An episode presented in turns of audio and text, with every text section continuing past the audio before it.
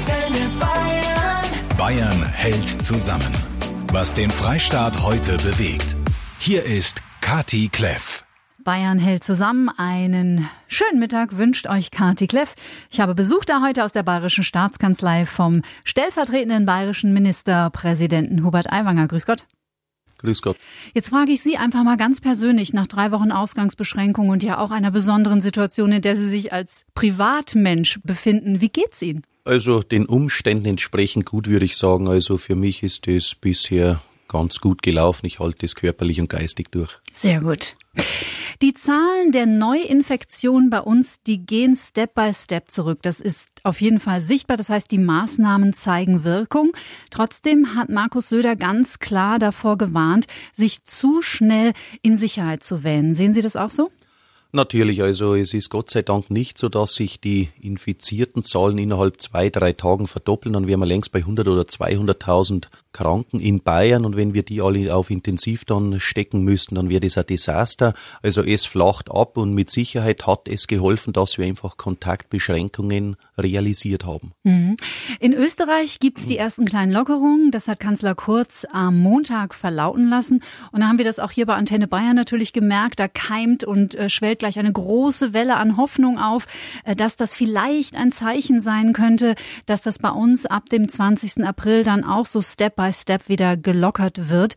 Jetzt hat, äh, äh, haben Sie gestern auch bei der Pressekonferenz gesagt, dass man auch da sehr vorsichtig sein muss. Natürlich wird nicht ab 20. April die Welt so sein, wie sie vorher war, aber natürlich werden wir auch beginnen, erste Überlegungen durchzusetzen, ob man nicht irgendwann bei den Gärtnereien, bei den Baumärkten und so weiter, wenn das die medizinische Situation zulässt, schön langsam zu lockern, aber eben noch nicht sofort die Diskos und den Barbetrieb und die Bierfeste und dergleichen, wo man wieder eng auf eng sitzt und sich massiv infizieren könnte. Also wir werden dann eben versuchen, in ganz kleinen Schritten zur Normalität zurückzukehren. Mhm. Da haben Sie ein Thema, das unsere Hörer gerade beschäftigt, äh, schon angesprochen, nämlich das Thema Garten- und Baumärkte. Ich würde aber trotzdem gerne anfangen mhm. mit dem anderen weiteren brennenden Thema und das ist das Thema Soforthilfen. Auch das wurde gestern in der Pressekonferenz besprochen. Unsere Erfahrung jetzt hier, was das Feedback unserer Hörer angeht, in unserer Facebook-Gruppe ist, dass es bei vielen ganz reibungslos und schnell geklappt hat. Aber es gibt andere, wie zum Beispiel Fahrschule aus Fürstenfeldbruck von der Carola Leitner oder Wolfgang Strößenreuter aus Plattling ist selbstständiger Versicherungskaufmann. Die warten teilweise seit 20. und 21. März auf das Geld. Woran liegt es? Ja, zunächst mal an der Vielzahl an Anträgen. Wir haben mittlerweile deutlich über 300.000 Anträge und müssen da ja kurz drüber schauen, ob es die Firma überhaupt gibt, ob der Antragsteller berechtigt ist, um hier nicht Milliarden auszuzahlen und am Ende müssen wir das ganze Geld wieder zurückholen. Mhm. Also insofern ist einfach die Vielzahl an Anträgen. Dann haben wir trotzdem ja um die 1000 Menschen dran, die diese Anträge bearbeiten, aber wir haben sehr viele Papieranträge aus der beginnenden Zeit. Anfangs sind 10 Prozent der Anträge per Brief bekommen, teilweise äh, schlecht leserlich, das geht nicht auf drei Tage. Und viele haben ja das Geld, ungefähr ein Drittel der Antragsteller oder ein Viertel mindestens hat jetzt schon das Geld und die anderen bekommen es auch. Also ich bitte um ein paar Tage Geduld, hilft alles nichts. Über 300.000 Anträge, über 300.000 auf Soforthilfe liegen der Staatskanzlei momentan vor. 1000 Mitarbeiter tun ihr Möglichstes, um das möglichst schnell zu bearbeiten. Aber es ist natürlich bei der Zahl auch nachvollziehbar, dass es da zu Verzögerungen kommen kann. Wie ist denn das Prozedere? Wird das alles händisch äh, überwiesen? Nein, so nicht. Also anfangs ist natürlich, wie gesagt, zehn Prozent der Anträge sind per Papier gekommen, die mhm. musste man rübertippen. Mittlerweile haben wir seit letztem Dienstag ein vollautomatisiertes Erfassungssystem mit dem Problem, dass dann Papieranträge eben nicht mehr kommen. Dann ruft wieder einer an und beschwert sich und sagt, ich habe nur zwei Mitarbeiter, bin 70 Jahre alt, habe noch nie einen Computer gesehen, tut mir leid. Äh, natürlich sind das dann die Nachteile, mhm. aber die neuen Anträge in der letzten Woche, die sind immerhin 135.000 Stück sind seit letzter Woche angekommen. Die sind jetzt vollautomatisch in Bearbeitung und da werden wir ab morgen aufs Knöpfchen drücken, dann wird das sehr schnell gehen. Jetzt hoffen wir, dass wir über die Ostertage überhaupt das Geld rausbekommen, mhm. weil dann die Banken und die Staatsoberkasse vielleicht an diesen Tagen gar nicht auszahlen. Also wir versuchen, dass auch über die Ostertage irgendwo Geld fließt, nicht, dass wir am Freitag das Geld freigeben und es kann erst am Dienstag oder Mittwoch fließen. Also das sind alles Dinge, die wir bedenken müssen. Wir sind dran, aber zaubern kann niemand. Mhm. Aber wer Anspruch hat auf Soforthilfe und wer sie beantragt hat, wird sie auch bekommen. Natürlich. Das ist ja auf jeden Fall schon mal ein gute, eine gute Aussage. Ein zweites großes Thema, das äh, Kabinett hat gestern 500 Euro Prämien verabschiedet für die Pflegekräfte bei uns in Bayern und für den Megajob, den die seit ein paar Wochen, also sowieso immer machen, aber die sind ja noch mehr gefordert, stehen unter einem großen Druck auch seit Beginn der Corona-Krise. Und zu diesem Thema gibt es zwei Hörerfragen. Hier ist die Tanja aus Dillingen an der Donau. Ich arbeite bei der Ökumenischen Sozialstation und meine Frage wäre, ob auch wir von den ambulanten Pflegediensten, die ja zu hunderte Leute am Tag fahren, auch äh, die 500 Euro vom Söder bekommen oder nur die Pflegekräfte daheim. Ja, mein Name ist Daniela und ich komme aus Kümmersbruck und meine Frage ist, ob diese 500 Euro Bonus auch für die Auszubildenden gelten oder auch oder nur für die Examinierten. Also das bekommen alle professionellen Pflegekräfte im gesamten Bereich der alten Kranken und so weiter Pflege. Bei den Azubis ist es derzeit noch umstritten, ob die schon als professionelle Pflegekräfte gelten, weil mhm. sie ja noch nicht fertig ausgebildet sind. Aber eine breite Vielzahl an Pflegern bekommt jetzt dieses Geld. Sie erklären unsere Branche als nicht relevant und wir müssen die Läden schließen. Jedoch erlauben sie es dem Lebensmitteleinzelhandel, unsere nicht relevanten Artikel in Massen zu verkaufen. Das ist nicht fair. Sollten die Kunden nicht angehalten werden, nur außer Haus zu gehen, um relevante Produkte zu kaufen? Das ist ein offener Brief an den bayerischen Wirtschaftsminister von Blumenkoller, ein Großhandel für Blumenfloristikgärtnerei in der Oberpfalz. Ja, das Thema Baumärkte, Blumenmonopol Monopol, das die Supermärkte gerade mehr oder weniger innehaben und natürlich auch den Grenztourismus zu Hessen und Baden-Württemberg. So richtig optimal ist es nicht. Natürlich ist es nachzuvollziehen, dass die Gärtner hier sauer sind, weil sie hier ja Saisonware haben. Wenn die Woche rum ist, sind die Blumen eventuell verwelkt und er kann die auf den Komposthaufen werfen. Ähnlich geht's aber vielleicht denen, die Saisonkleidung haben und jetzt die Frühjahrskollektion und das Volk bringen wollen und im Sommer nicht mehr verkaufen können. Aber wir haben eben die Priorität gesetzt, möglichst Ansteckungsrisiken zu minimieren, den Leuten auch das Einkaufen von Lebensmitteln zu ermöglichen, aber eben nicht in die Gartenmärkte zu rennen und Blumen zu kaufen, was was ja anfangs dazu geführt hat, dass dort fast Volksfeststimmung gewesen ist und die Leute rumgesprungen sind und sich gegenseitig infiziert haben. Also es muss sich schon jeder überlegen, ob er nicht die Blumen holt und damit dann am Ende der Oma zu Hause aufs Grab legen kann, weil er die dann infiziert, wenn er hier bei Leuten herumrennt, die vielleicht Corona haben. Also ganz klar, wir wollen, dass diese Märkte möglichst bald wieder öffnen können. Es gibt jetzt auch die Möglichkeit, diejenigen, die Gemüsepflanzen haben und sowas, das Gemüse gilt ja dann als Lebensmittel, selbst wenn es nur ein Setzling ist, dann darf er das wieder verkaufen, wenn es mehrheitlich so ist. Aber wenn wir jetzt jede Schnittblume verkaufen lassen im Gärtnereibetrieb. Mhm. Dann müssen wir mit demselben Recht alle Modegeschäfte, alle Schuhgeschäfte wieder öffnen und am Ende können wir gleich alles aufmachen und dann sind wir wieder da, wo wir waren,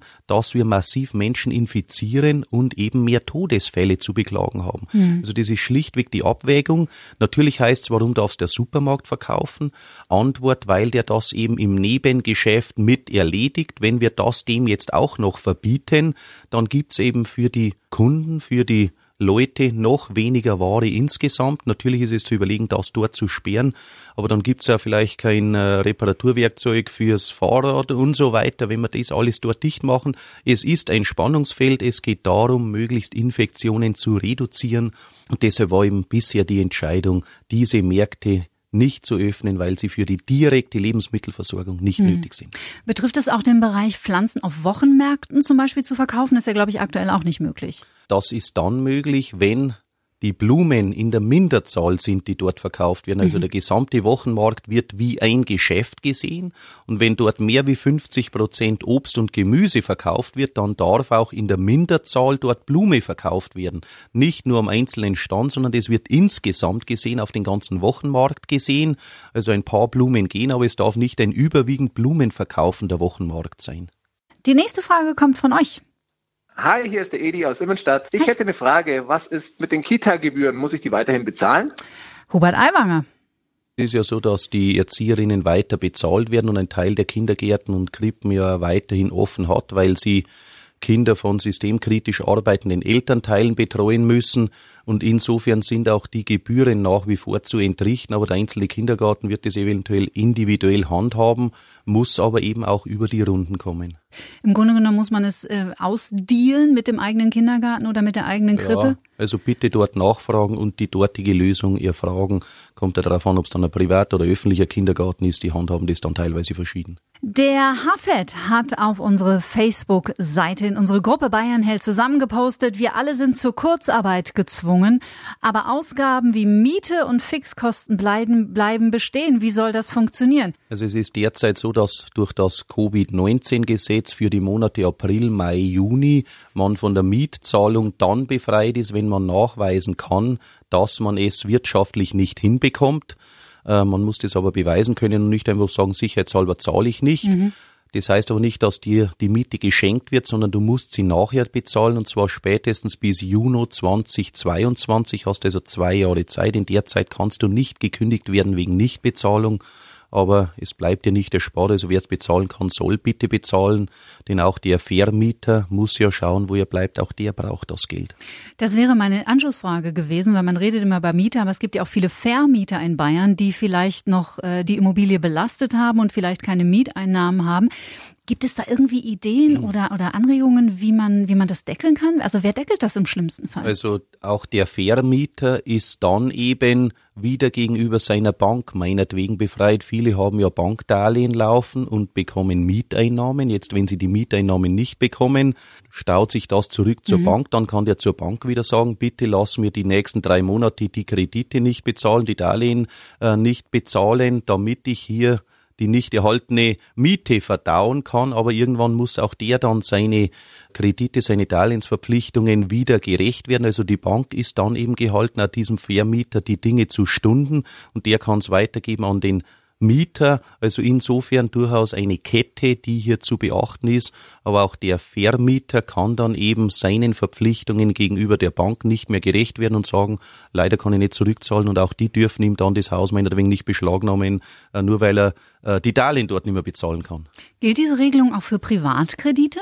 Genau, also auch die Privatkredite fallen drunter, wenn sich jemand mit dem Kredit meinetwegen ein Auto gekauft hat, dann kann ihm auch die Bank nicht sagen, innerhalb der nächsten drei Monate bis einschließlich Juni, du musst jetzt den Kredit zurückzahlen oder wir beschlagnahmen dein Auto. Also die sind gehalten, diese drei Monate zu überbrücken. Letzte Frage heute Mittag an den stellvertretenden bayerischen Ministerpräsidenten Hubert Aiwanger ist zu Gast bei mir. Der Ethikrat hat gestern getagt. Es ging um die Ausgangsbeschränkungen und natürlich auch die Einschnitte und Eingriffe derzeit in unsere persönliche Freiheit. Und der Ethikrat gerade zu dem Schluss gekommen, diese Diskussion darüber muss erlaubt sein, sich übrigens auch so persönlich, und es sei sehr wichtig, dass dieser Eingriff in die Grundrechte auch regelmäßig überprüft wird während dieser Krise. Jetzt hat man das Gefühl, die Menschen in Bayern oder die Menschen in Deutschland äh, sehen das genauso als notwendig an. Jetzt gibt es aber eine Anwältin aus Baden-Württemberg zum Beispiel, die reicht Klage ein, weil sie sagt, diese Einschränkungen seien verfassungswidrig. Was sagen Sie dazu? Ich glaube, dass die große Mehrheit der Bevölkerung sieht, dass wir das nicht zum Spaß machen oder als Machtdemonstration, sondern weil wir einfach verhindern wollen, dass wir so viele kranke Menschen auf Intensiv liegen haben, äh, dass wir die Beatmungsgeräte abschalten müssen, wie in Italien, dass wir für fünf Menschen nur ein Beatmungsgerät haben und dann entscheiden müssen, dem 80-Jährigen das Beatmungsgerät zu nehmen, weil der 70-Jährige das benötigt. Also vor der Entscheidung graut uns, die wollen wir nicht treffen müssen und deshalb bitten wir einfach darum, diese Maßnahmen zu akzeptieren, damit wir die Zahl der Intensivpatienten reduzieren und die bisherigen Maßnahmen bestätigen ja, dass wir richtig liegen. Hätten wir weitergemacht wie bisher, hätten wir mit Sicherheit ein Mehrfaches an Menschen, die auf Intensiv liegen und dann hätten wir deutlich mehr Todesfälle. Also hier zeitweise Einschränkung der Freiheitsrechte mit der Bewegungsfreiheit, glaube ich, ist akzeptabel, wenn man dafür Menschenleben rettet.